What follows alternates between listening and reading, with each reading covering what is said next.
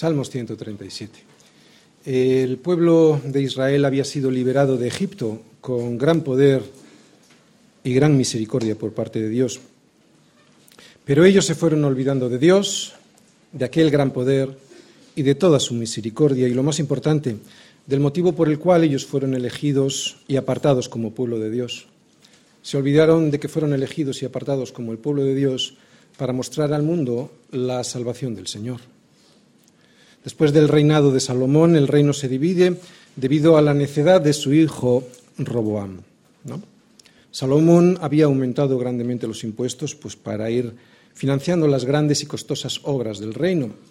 Y cuando le sucedió su hijo Roboam, pues consultó, ya sabéis, a unos más jóvenes y otros más ancianos. Los ancianos le decían que no lo subiese, los más jóvenes les decía que sí. Y él hizo caso a quien no tenía que hacer caso, subió los impuestos y hubo una rebelión. Diez tribus del norte se van con Jeroboam, un sublevado, y las dos restantes, Judá, y Benjamín, más los levitas, se quedan con Roboam, o sea, el hijo y sucesor legítimo de Salomón. Jeroboam, el sublevado, reina en el norte con las diez tribus, pero sin sacerdotes, ni el templo que estaba en Jerusalén, Jerusalén que estaba en el reino del sur. Y este reino, el del norte, se llamó Israel, y Roboam, que reina en el sur, llamó a su reino Judá. Como Jerusalén, los sacerdotes y el templo estaban en el reino del sur, Jeroboam, que estaba en el norte, piensa, si este pueblo, el suyo, subiere hasta Jerusalén a ofrecer sacrificios en la casa del Señor, el corazón de este pueblo se volverá a su Señor, Roboam, rey de Judá, y me matarán a mí y se volverán a Roboam, rey de Judá. Así que no se le ocurre a otra cosa a este hombre que inventarse una religión con templos e ídolos paganos. El Señor le avisa a Jeroboam de su pecado y le advierte que serán dispersados como así ocurrió más tarde. Asiria, pues, invade Israel, el reino del norte, y sus tribus son dispersadas por todo el reino asirio y más tarde por el resto de las naciones. El reino del sur todavía conservó varios años la misericordia del Señor. El reino del sur, el reino de Judá, se mantuvo gobernado por una sola dinastía en la que cada rey era descendiente de David. Es por medio de este reino por el cual se traza el derecho legal de Cristo al trono de David. Algunos de estos reyes, los del reino del sur, de Judá, fueron buenos reyes y siguieron los consejos de Dios, reformando todo lo que se deformaba. Pero la, la, mayor parte de estos reyes fueron malvados y desobedecieron a Dios, llevando al pueblo a la destrucción moral y también a la destrucción física, como más tarde ocurrió hasta que llegó la caída del reino del sur. Tras la invasión de Judá, el reino del sur, y la destrucción de Jerusalén, el, pueblo fue llevado cautivo a Babilonia. Fue en varias etapas, pero vamos a dejarlo aquí porque no es cuestión hoy de analizar esto. Todo esto pasó porque el pueblo no quiso escuchar la palabra de Dios ni sus advertencias a través de los profetas. Ni la palabra de Dios ni sus muchas advertencias fueron suficientes para hacerlos ver su verdadera situación y que adoraran de verdad al Señor. Pero tenía un propósito, porque hoy vamos a ver cómo la cautividad sirvió bien al propósito por el cual el Señor la envió. Porque hay que recordar que Dios es soberano y envió esta cautividad.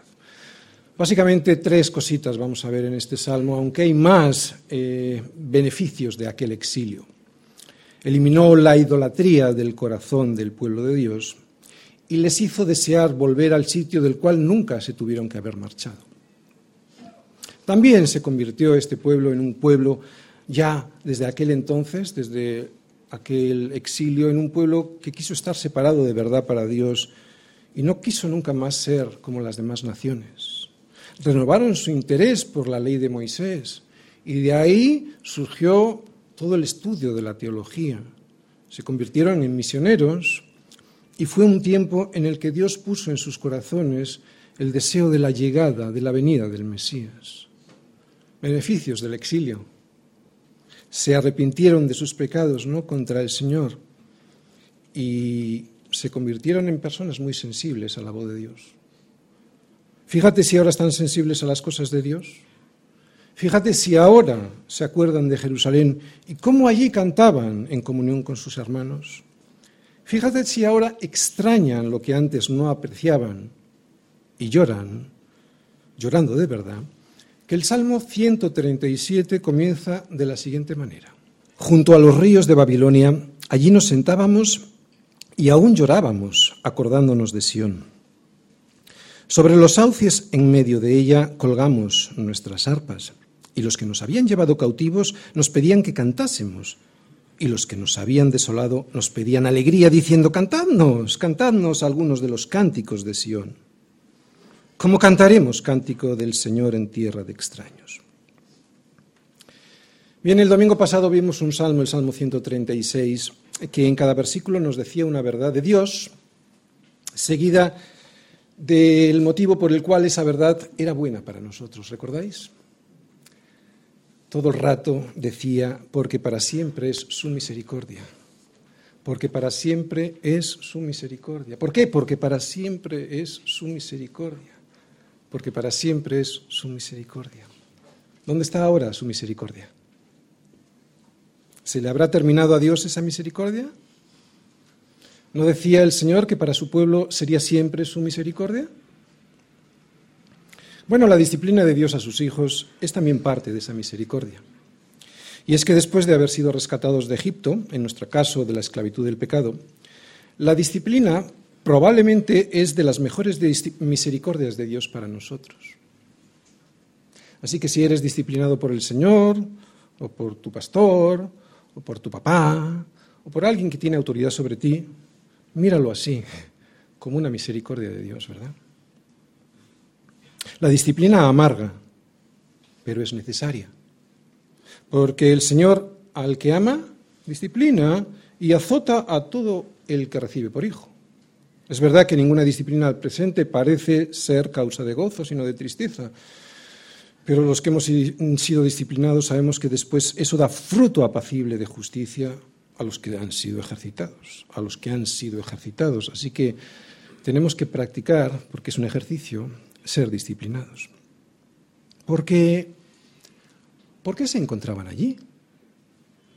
Pues fueron llevados allí porque se habían olvidado de Dios y de sus verdades.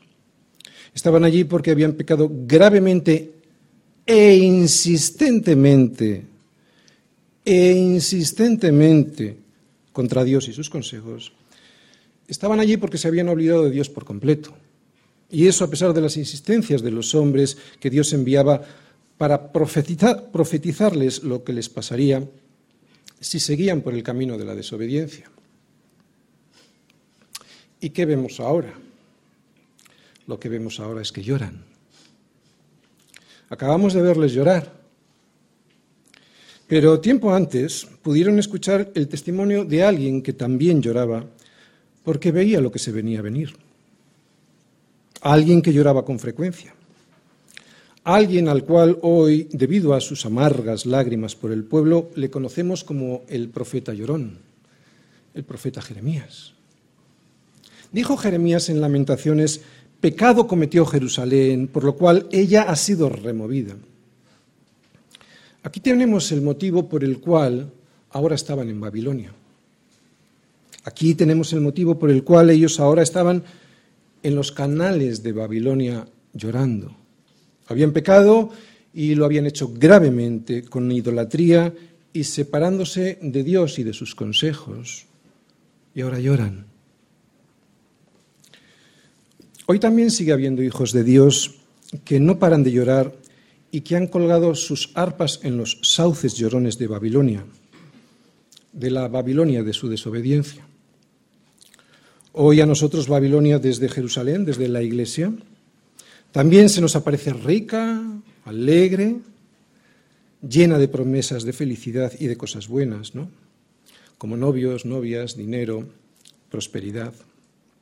Pero si la imitamos, solo nos va a traer la contaminación de las aguas turbias que enferman y que nos sacian.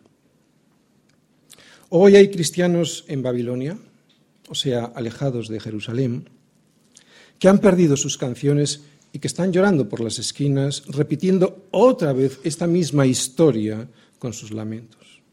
Es triste verlos, pero es una gran misericordia, es una misericordia de Dios que nos muestra que es necesario. A mí me pasó,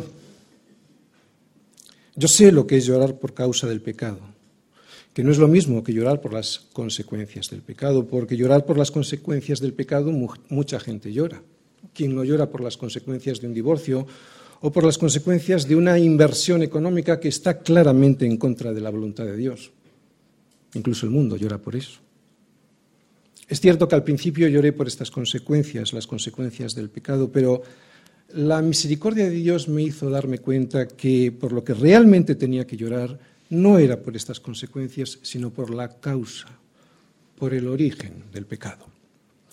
Y la causa, el origen del pecado, no es otra que la miseria espiritual. Cuando alguien se da cuenta de esta miseria espiritual, o sea, de que es un pordiosero espiritual, primera bienaventuranza, entonces le llegas rápidamente la segunda bienaventuranza. Bienaventurados los que lloran. ¿Por qué? Porque ellos recibirán consolación. Claro, pero los que lloran por la primera de las bienaventuranzas, porque se dan cuenta quiénes son, unos miserables espirituales. No, no, no, no porque lloran por las consecuencias del pecado, porque eso todo el mundo llora. Yo no lloré durante 70 años como en el caso del reino de Judá, ¿no? Biológicamente eso es prácticamente imposible. ¿Quién dura 70 años llorando? No hay casi ni quien cumpla esos de vida, pero sí que fueron muchos años, demasiados diría yo. Fueron 20 años perdido en Babilonia y anhelando volver a tener el gozo de la salvación hasta que el Señor me mostró que perdí lo que me dio porque no lo aprecié. Fue entonces cuando lloré y llorar dándose cuenta de esto es una gran misericordia. Cuando perdemos lo que no apreciamos, entonces, entonces lloramos. No siempre ocurre, ¿eh? pero cuando ocurre es una gran misericordia. Salmos 137. Junto a los ríos de Babilonia, allí nos sentábamos y aún llorábamos acordándonos de Sión sobre los sauces en medio de ella colgamos nuestras arpas, y los que nos habían llevado cautivos nos pedían que cantásemos, y los que nos habían desolado nos pedían alegría, diciendo, cantadnos algunos de los cánticos de Sión. ¿Cómo cantaremos cántico de Yahvé en tierra de extraños? Si me olvidare de ti, oh Jerusalén, pierda mi diestra su destreza, mi lengua se pegue a mi, a mi paladar si de ti no me acordare si no enalteciere a Jerusalén como preferente asunto de mi alegría. O Yahvé recuerda contra los hijos de Edom el día de Jerusalén, cuando decían, arrasadla, arrasadla hasta los cimientos. Hija de Babilonia la desolada, bienaventurado el que te diere el pago de lo que tú nos hiciste. Dichoso el que tomare y estrellare tus niños contra la peña. Cuando perdemos lo que no apreciamos, entonces entonces lloramos. Y gracias si lloramos, porque llorar por haber perdido lo que de Dios nunca hemos apreciado, ese es el primer paso, siempre el primer paso de su para que su misericordia aparezca por nuestra vida. Dios no quiere que llores, pero si te has apartado de Él, siguiendo insistentemente a los ídolos de los alrededores, entonces si lo has hecho insistentemente, entonces Él no va a hacer nada por protegerte de ellos, sino que los va a usar. Va a permitir que te esclavicen para que recuerdes lo que era estar en Jerusalén, o sea, en su presencia, en comunión con los, con los demás hermanos cantando. El pueblo de Yahvé había sido llevado cautivo hasta Babilonia por haber dejado de seguir a Dios, no persiguiendo insistentemente a los ídolos de su tiempo. Pero estando allí cautivos, recordaron lo bueno que era alabar a Dios en Jerusalén y la alegría y la felicidad que esto significaba. No valoramos lo que de Dios recibimos hasta que lo perdemos. Judá, un pueblo derrotado de un Dios que también parecía derrotado.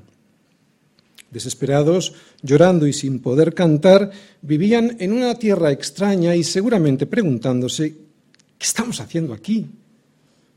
¿Qué nos ha pasado? ¿Hasta dónde hemos llegado? Aparentemente no tenía sentido que estuviesen allí. Dios les había dado una tierra y les había prometido una misericordia que sería para siempre. Pero esa misericordia y la tierra que Dios les había dado no era para lo que ellos luego la utilizaron, sino que se las había dado la tierra y la misericordia para que fuesen testigos siendo fieles al Señor. Y no fue así. Qué gran contraste entre la ciudad de Jerusalén y la de Babilonia. Esta es la primera enseñanza que vamos a ver antes de entrar en el Salmo, versículo a versículo.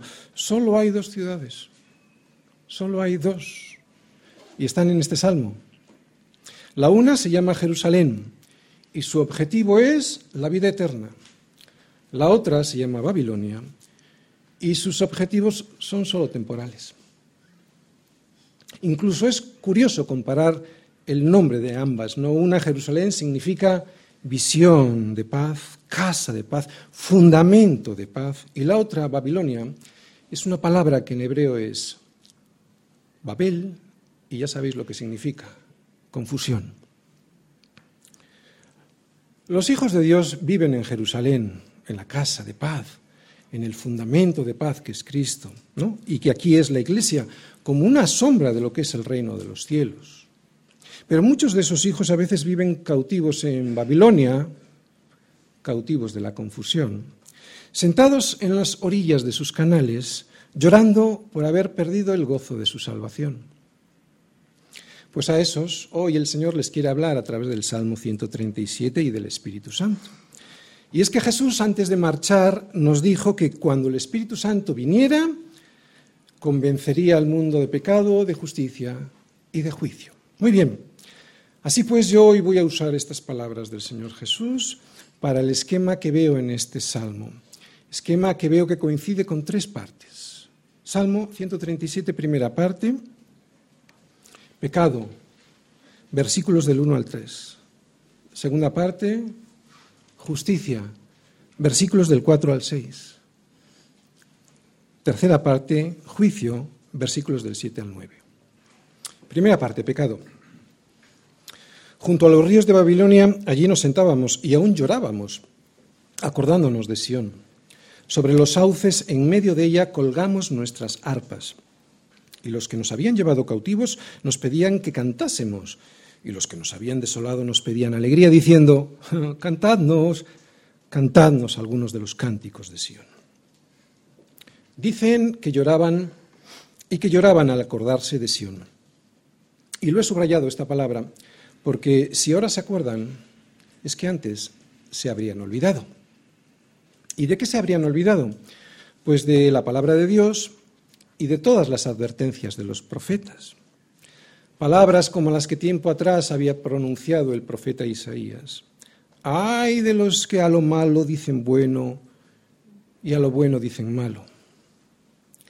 Que hacen de la luz tinieblas y de las tinieblas luz que ponen lo amargo por dulce y lo dulce por amargo. Aunque estos versículos del Salmo no nos hablan tanto del pecado como de sus consecuencias, sí que Babilonia puede ser considerada la ciudad del pecado, la ciudad de la confusión, la ciudad, la ciudad en donde lo que es bueno siempre hay gente que lo llama malo. ¿Y cuánta actualidad tienen estas palabras hoy, verdad? Hoy que mucha gente no quiere distinguir entre lo que es evidente que hay que distinguir. Hoy que te acusan de odio si dices que un niño es un niño y que una niña es una niña. Hasta ahí hemos llegado. ¿Babilonia? ¿Confusión? En algún sentido vivimos en Babilonia, por eso tenemos que ir a refugiarnos a la ciudad de Dios. ¿Os acordáis el Salmo 46? ¿Y cuál hoy es esa ciudad de Dios? Es la iglesia del Señor. Ese es el castillo fuerte en el que hay, recordáis, un río cuyas corrientes alegran la ciudad de Dios. Es un río, no son los canales de Babilonia, es un río que es Cristo, que alegra la ciudad de Dios. Nos toca vivir en tiempos muy difíciles en los que la confusión de Babilonia, desgraciadamente en ocasiones, llega a contaminar a la ciudad de Dios, a la iglesia del Señor, llevándose cautivos a muchos que se reían de las advertencias de aquellos a los que llamaban radicales y fanáticos, porque les avisaban que entre ellos tenían profetas y sacerdotes que curaban la herida del pueblo con liviandad, diciendo paz, paz. Y no había paz. Tenían esa herida como consecuencia del pecado. Era porque el pecado estaba en medio de ellos y se lo tomaban a broma y lo curaban con liviandad. Al principio, mientras todavía están en Jerusalén, no llorarán, como al principio no lloraban los habitantes de Judá, pero después de un tiempo, cuando se den cuenta que los caldeos vienen a por sus mujeres, a por sus hijos, su hacienda y a por su salud, porque a eso viene el ladrón, a hurtar, a matar y a destruir, será entonces cuando se sentarán a llorar por lo que antes se reían. Y ojalá se sienten a llorar porque muchos de ellos no se dejarán convencer de ese pecado de, rebelión contra Dios, ¿no? pecado del cual el Espíritu Santo les quiere convencer. Y lo interesante del primer versículo es que aunque lloraban, no hacían, o sea, no lloraban por las consecuencias del pecado que el, que el pecado les trajo. ¿no? Pérdida de bienes, no están llorando por eso, pérdida del honor, de la patria, de la libertad, pérdida de familiares, de amigos, de hijos, que seguro que por eso también lloraban, claro que sí, como no, sino que el motivo principal por el cual ellos estaban sentados, que es un síntoma de abatimiento, de tristeza, y llorosos, era porque se acordaban de Sión. El pueblo de Israel es un tipo de la iglesia del Señor. Por eso hoy cuando un creyente está en cautividad, pero es despertado por Dios y deja pues de tener su conciencia cauterizada, puede sentarse a las orillas de esos canales a los que ha llegado por su rebeldía contra Dios y terminar llorando por Sión. Y qué bueno. Porque al contrario, cuando alguien sigue en su rebeldía, cuando alguien que se cree que es más listo que Dios, porque dice que qué bien se vive en Babilonia y sus deleites, cuando alguien ya no se acuerda de las satisfacciones que le proporcionaba el río que alegraba la ciudad de Dios, es cuando esa persona se está resistiendo a lo que el Espíritu Santo le quiere convencer del pecado en su vida. Y si esto es así, lo que significa es que esta persona jamás fue un hijo de Dios, porque recordáis, las misericordias para sus hijos son para siempre. Tú y yo no podemos cantar en Babilonia. El verdadero hijo de Dios no puede cantar en Babilonia. Cuando el creyente está en cautividad y lo sabe, ah, cuando no lo sabe, claro que no, ¿verdad? Pero cuando el creyente está en cautividad y lo sabe, llora y grita al cielo, pero no puede cantar. Por eso deliberadamente cuelga el arpa, como diciéndole al Señor, hasta aquí he llegado, ya me he dado cuenta, he sido un verdadero necio, Señor, quiero volver. Y no puede cantar aunque los incrédulos se lo pidan. Si alguien se marcha con sus captores, si alguien canta con los que se burlan de Dios, mal asunto. Y esto lo vemos en algunos que dicen que son cristianos y que van diciendo y cantando paz, paz, y no hay paz. No se puede estar contento y cantar al Señor con los, incrédulos. No sé a ti, pero para mí eso es imposible. No es posible estar en yugo desigual con los incrédulos porque ¿qué compañerismo tiene la luz con las tinieblas y la justicia con la injusticia? Por lo cual nos avisa el Señor, salid de en medio de ellos y apartaos, no toquéis lo inmundo y yo os recibiré. Una cosa es estar con ellos para hablarles y decirles que el reino de Dios no es ni la comida ni la bebida de Babilonia, sino que es justicia, paz y gozo en el Espíritu Santo. Una cosa es eso. Y otra cosa es cantar con ellos y confundir la palabra de Dios con la mentira de los ídolos. Es curioso que no solo te pedirán cantar, sino que además también te pedirán que lo hagas con alegría. Malo si además de confundirte con ellos, lo haces con alegría. Malo si cuando Dios te dice que ese amigo o ese noviazgo no es para ti y no le haces caso. Malo porque es cuando terminamos en Babilonia cantando en tierra de extraños. Bien, esta primera parte del Salmo nos habla de un lugar al cual no hay que ir voluntariamente o al que vamos cautivos debido a nuestra rebeldía contra Dios y que produce dolor. Qué bueno es el dolor. El dolor en tiempos difíciles es el que Dios usa para fortalecernos, porque es en ese dolor donde dependemos más de Él que cuando las cosas nos iban bien en Babilonia. Es un dolor que forma parte de la misericordia de Dios para poder arrepentirnos. Versículos del 4 al 6. Segunda parte, justicia. ¿Cómo cantaremos cántico de Yahvé en tierra de extraños? Si me olvidare de ti, oh Jerusalén, pierda mi, mi, diestra su destreza, mi lengua se pegue a mi paladar, si de ti no me acordare, si no enalteciere a Jerusalén como preferente asunto de mi alegría. ¿Cómo cantaremos cántico al Señor en tierra de extraños? Fíjate, esta es la pregunta clave, porque esta pregunta refleja el entendimiento real de cuál era su situación. Esta pregunta refleja el entendimiento de por qué estaban en Babilonia. En realidad es una pregunta retórica porque en la misma pregunta está su respuesta, ¿no? Estaban retenidos, eran, eran esclavos, no estaban de vacaciones ni se habían mudado de casa. Parece algo de perogrullo, pero es importante este reconocimiento porque sin este reconocimiento de cuál era su real situación, o sea, que estaban en tierra extraña, sería imposible poder decir lo que vemos que dicen en los versículos 5 y 6. ¿Cómo cantaremos cántico del Señor en tierra de extraños? Esto solo lo puede decir alguien que sabe que está en Babilonia esclavo de un pecado que no ha sido perdonado. Bien, en Hechos, si os acordáis, porque hemos predicado todo el libro de Hechos, mm, vimos a Pablo y a Silas después de haber sido azotado, azotados mucho y los echaron en la cárcel. Pero a medianoche, orando Pablo y Silas, cantaban himnos a Dios y los presos los oían.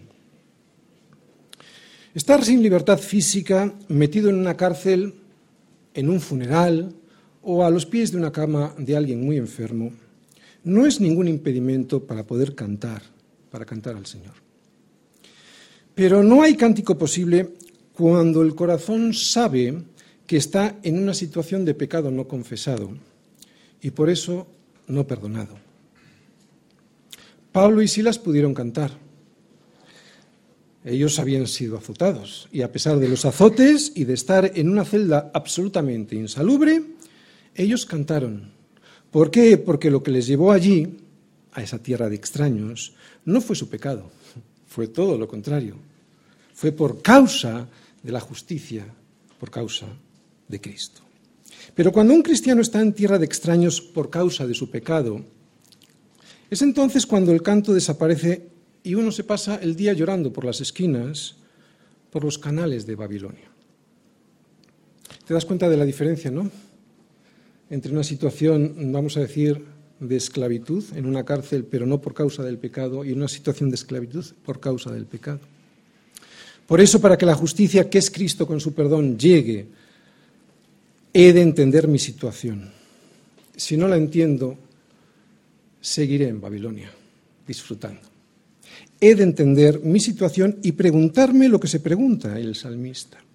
¿Cómo es posible que haya llegado yo a vivir en una tierra de extraños después de haber sido liberado de Egipto, heredado una tierra en la que tengo una ciudad para vivir seguro, la ciudad de Dios, y las continuas advertencias del Señor para que yo no, me, yo no caiga en el olvido de su nombre. Y sin embargo, voy corriendo buscando los ídolos de los alrededores. Es lo que vemos en los versículos 5 y 6, una autoimprecación. O sea, el deseo de que se cumpla en mí la justicia de Dios si es que se me ocurriera olvidarme de Jerusalén. Si no enalteciere a Jerusalén como preferente asunto de mi alegría. Una vez llegados a este punto, el salmista lo que acaba de decir es una petición de perdón a Dios hasta que llegue la misericordia del regreso a casa. Así que en esta segunda parte del Salmo lo que vemos para nosotros es que si me olvido de Jerusalén, que es la iglesia cuya cabeza es Cristo, o sea, si no enalteciere a Cristo como preferente asunto de mi alegría, entonces, y esto porque me he ido a tierra extraña, entonces no podré tener la justicia de Cristo en mi vida. Y me llegará otra justicia, la que vemos que dice ahí, que mi mano derecha se olvide de tocar el arpa y que mi lengua se pegue al paladar. Y estas dos cosas que vemos aquí como un poema, porque lo es, en realidad es el síntoma de alguien muerto. Este sería el justo pago por olvidarme de Dios. Y así hay muchos cristianos. Dicho con otras palabras mucho más sencillas, la justicia de Cristo llega a mi vida cuando reconozco a Cristo como preferente asunto de mi alegría.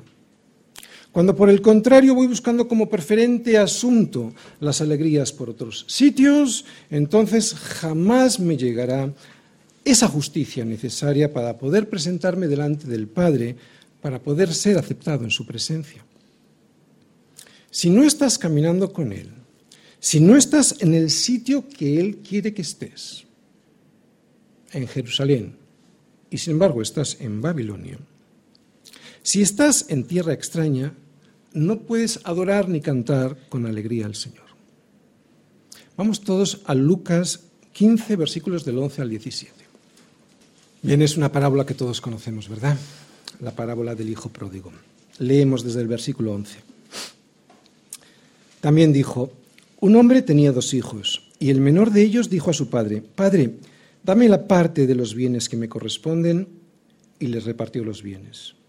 No muchos días después, juntándolo todo, el hijo menor se fue lejos, a una provincia apartada, y allí desperdició sus bienes viviendo perdidamente. Cuando todo lo hubo malgastado, vino una gran hambre en aquella provincia y comenzó a faltarle. Y fue y se arrimó, yugo desigual, ¿eh? el diablo, fue y se arrimó a uno de los ciudadanos de aquella tierra, tierra extraña, el cual le envió a su hacienda para que apacentase cerdos. Y deseaba llenar su vientre de las algarrobas que comían los cerdos, pero nadie le daba. Y volviendo en sí dijo, ¿cuántos jornaleros en casa de mi padre tienen abundancia de pan y yo aquí perezco de hambre?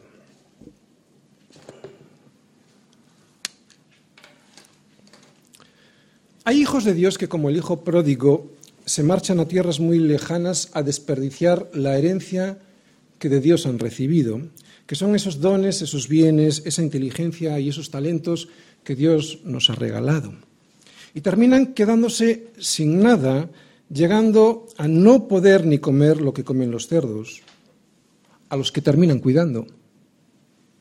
Así es el diablo, un extranjero que te invita a que trabajes para él, y que luego ni de comer te da y además te pone a cuidar sus cerdos.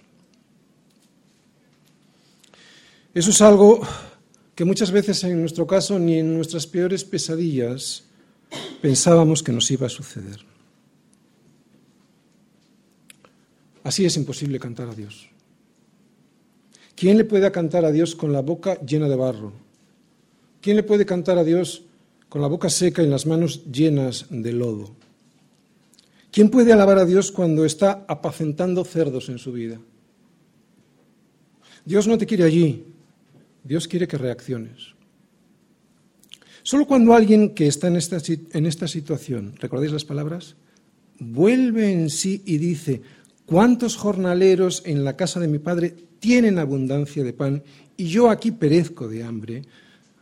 Solo alguien así podrá recibir el perdón de un padre que está deseando dárselo. Y este vuelve en sí que vimos en Lucas 15 es el Espíritu Santo haciendo en nosotros que veamos lo que antes no veíamos. Este vuelve en sí significa que antes estaba muerto y ahora está vivo. Este vuelve en sí es el mismo que vemos en el versículo 4 del Salmo. Solo cuando alguien que está en esta situación se pregunta, ¿cómo cantaremos cánticos del Señor en tierra de extraños? ¿Podrá ser cubierto con Él, por Él, por el Señor, con la justicia de un vestido limpio y sin mancha y ser acreditado como su Hijo con un anillo en su mano? Solo cuando alguien que está en tierra de extraños, otra vez, solo cuando alguien está en tierra de extraños y reconoce esta situación, o sea, reconoce su pecado, podrá tener el perdón de Dios y recibir la justicia que es Cristo, si no, no. Versículos del 7 al 9. Tercera parte, juicio. Oh Yahvé, recuerda contra los hijos de Edom el día de Jerusalén, cuando decían, arrasadla, arrasadla hasta los cimientos. Hija de Babilonia, la desolada, bienaventurado el que te diere el pago de lo que tú nos hiciste. Dichoso el que tomare y estrellare tus niños contra la peña. No sé por qué la gente se asusta tanto al leer estos versículos, porque sobre todo a la luz del Nuevo Testamento se entienden perfectamente. Estas palabras son el juicio de Dios. Estas palabras son el final de un proceso justo y que será realizado sobre todos aquellos que después de mucho tiempo de paciencia Dios y de misericordia de Dios han decidido desolar y arrasar a Jerusalén, o sea, los de Babilonia. Y también habla del juicio y su resultado sobre todos aquellos que animaron a hacerlo, los de Edom, y lo mismo pide con sus herederos, o sea, los hijos de Babilonia. Vamos a intentar explicarlo.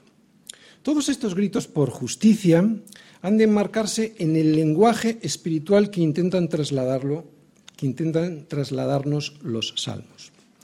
Todos estos gritos por justicia encomiendan, todos, ¿eh? todas las implicaciones encomiendan el problema al Señor y le dejan a Él la venganza. Todos estos gritos por justicia lo que hacen es demostrar una indignación santa contra todo aquello que se enfrente al Señor y su reino. Todos estos gritos por justicia son imprecaciones. Las imprecaciones son la petición al Señor para que llegue la destrucción, la vergüenza, el juicio, el temor, el silencio, la derrota, la dispersión, la persecución, la confusión y hasta la muerte a todos aquellos enemigos del Señor que no se han arrepentido de serlo. ¿Suena duro? Sí, pero igual de duro que el Padre Nuestro. Porque el Padre Nuestro prácticamente comienza con algo similar. Él pide o nos enseña a pedir que venga tu reino, hágase tu voluntad como en el cielo, así también en la tierra. Y si Cristo nos enseña a orar así por la victoria de su reino, en realidad lo que le estamos pidiendo al Señor es la destrucción total y absoluta de los demás reinos y de todos sus seguidores. Bien, pero vamos a ir poco a poco con estos versículos para ir entendiéndolos mejor. Yo voy a hacer siete preguntas y voy a intentar responderlas. Primera pregunta. ¿Quién es Jerusalén? ¿Y qué pasará con ella? Bueno, pues Jerusalén es la iglesia del Señor y las puertas del Hades no prevalecerán contra ella. Segunda pregunta. ¿Quiénes son los hijos de Edom y qué les pasará? Los hijos de Edom son los edomitas, o sea, los descendientes de Saúl. ¿Os acordáis de Saúl? Aquel que perdió su primogenitura por despreciarla. ¿Por despreciarla? ¿Por despreciarla? Menospreció su herencia. Estos son los edomitas, los descendientes de Esaú. No eran de Babilonia, pero como si lo fuesen, porque aunque eran parientes de sangre de los israelitas, se pusieron del lado de los enemigos del pueblo de Dios. De hecho, durante la caída de Jerusalén, los edomitas animaron a los caldeos a destrozar Jerusalén. Ellos estaban allí en los días en los que cayó Jerusalén y en medio de burlas y de gritos de venganza alentaron a los de Babilonia para que destruyeran toda Jerusalén.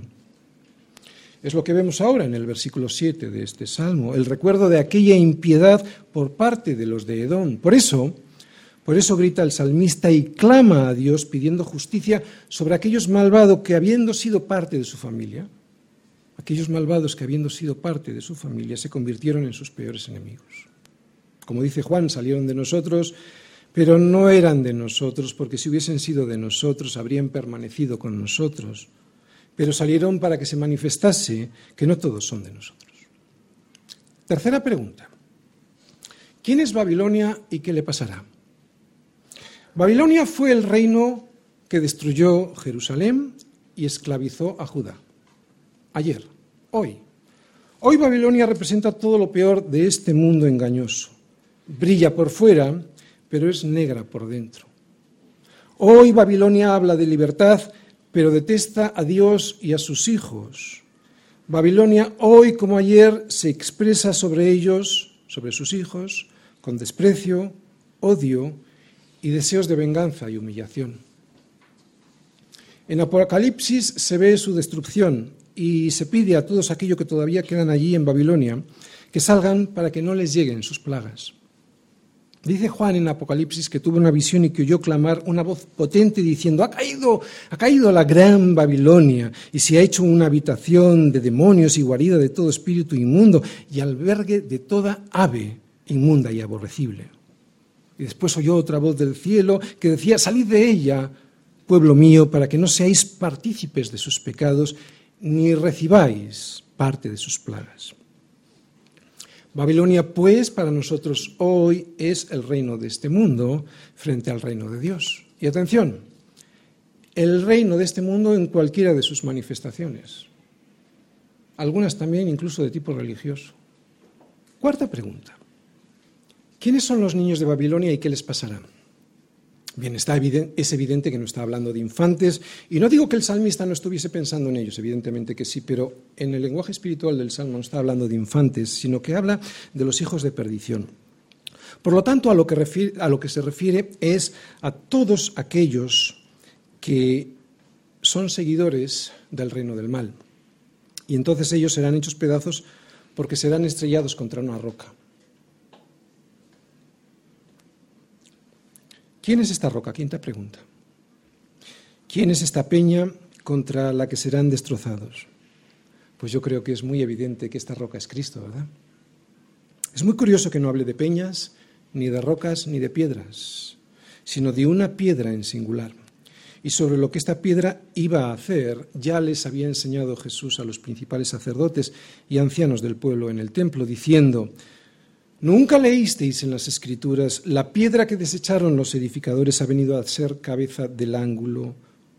Y les siguió diciendo, por tanto os digo que el que cayere sobre esta piedra será quebrantado, y sobre quien ella cayere le desmenuzará. Palabras de Jesús. Vemos que Cristo también hablaba fuerte, ¿eh? Esta roca que es Cristo es una peña en la que unos serán estrellados y sobre la que otros serán construidos. Porque sobre esta roca Él construye su iglesia y porque en esta roca otros tropiezan cuando la escuchan, caen y son desmenuzados, hechos polvo. Sexta pregunta. Si todos estos son enemigos de Cristo, ¿debieran ser también los míos? ¿O el salmista va demasiado lejos con esta imprecación? Bien, no cabe duda que en estos versículos el salmista no deja espacio para pensar que no son sus enemigos. Pero ¿también debieran ser los nuestros? Yo creo que sí. Una cosa es orar por ellos para que se conviertan y otra cosa muy diferente es pretender ser más bueno que Dios y no desear que se haga la voluntad de Dios, así en el cielo como en la tierra. Pedir esto sin resentimiento personal ni espíritu vengativo, qué difícil. Otra vez, pedir esto es ponerse del lado de la justicia, es estar del lado de Dios. Sexta, séptima pregunta. ¿Por qué ha de suceder así? Bueno, pues porque la justicia de Dios lo demanda. Un juez es bueno cuando es justo. No es posible que un juez sea justo cuando deja libres a aquellos que han matado a mi familia. La justicia se basa en la verdad. Y la verdad de Dios es que Él ha dado cientos de años para que los pueblos se arrepientan y sigan su consejo expresado en su palabra. Y esto es misericordia. Pero la misericordia, que para sus hijos será para siempre porque han reconocido la verdad de Dios, la misericordia para el resto de los pueblos que no la han reconocido, tiene un momento en que se convierte en juicio. Un juicio en el que se sustancia la justicia de Dios que de otra manera quedaría impune. Y si esto llegara a ocurrir, entonces sí que Dios sería malo. ¿No?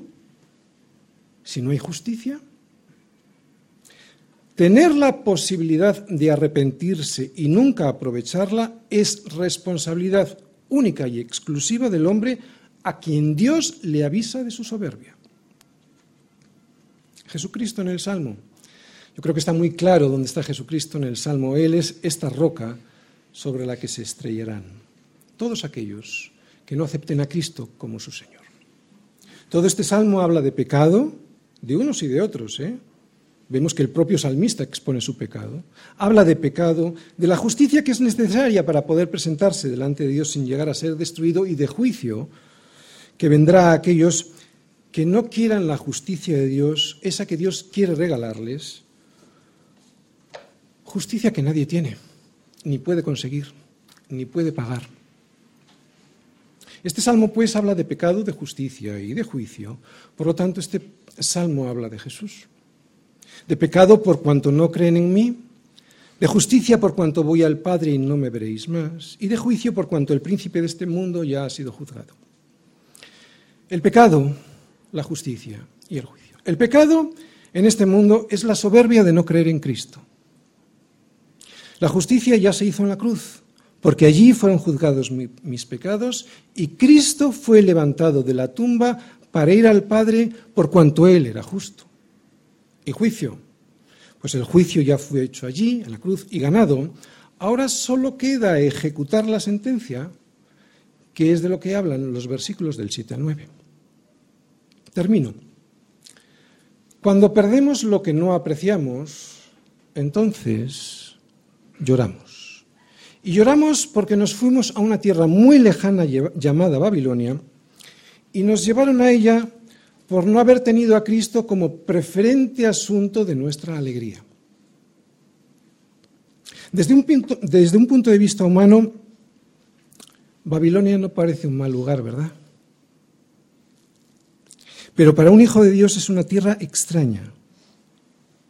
Y si no lo es, malo. Malo porque terminarás teniendo hijos allí. Y estoy hablando de los ídolos de tu corazón. Por eso si tienes este tipo de niños, este tipo de herederos de Babilonia, en tu corazón, estréllalos, crucifícalos ¿no? contra la roca que es Cristo. Sí, mátalos. Mátalos porque si no serán ellos los que te lleven a la muerte a ti. Dichoso si así lo haces, porque solo existen dos reinos, el reino de Satanás, la gran Babilonia, o el reino de Cristo. Y no hay ninguna duda de cuál de los dos reinos va a ganar, de hecho, ya ha ganado. Es tan sencillo como comprobar empíricamente que la luz vence sobre las tinieblas. ¿Lo has comprobado alguna vez? Si yo tengo dos habitaciones separadas perfectamente por una pared que tiene en medio una puerta herméticamente cerrada, y si una de ellas una de esas habitaciones está llena de una luz muy potente y la otra completamente a oscuras. En cuanto yo abra la puerta que las separa, dime, ¿qué es lo que penetra de la una a la otra? ¿La luz anulando las tinieblas o son las tinieblas las que apagan la luz? Cristo vence. Solo Cristo salva.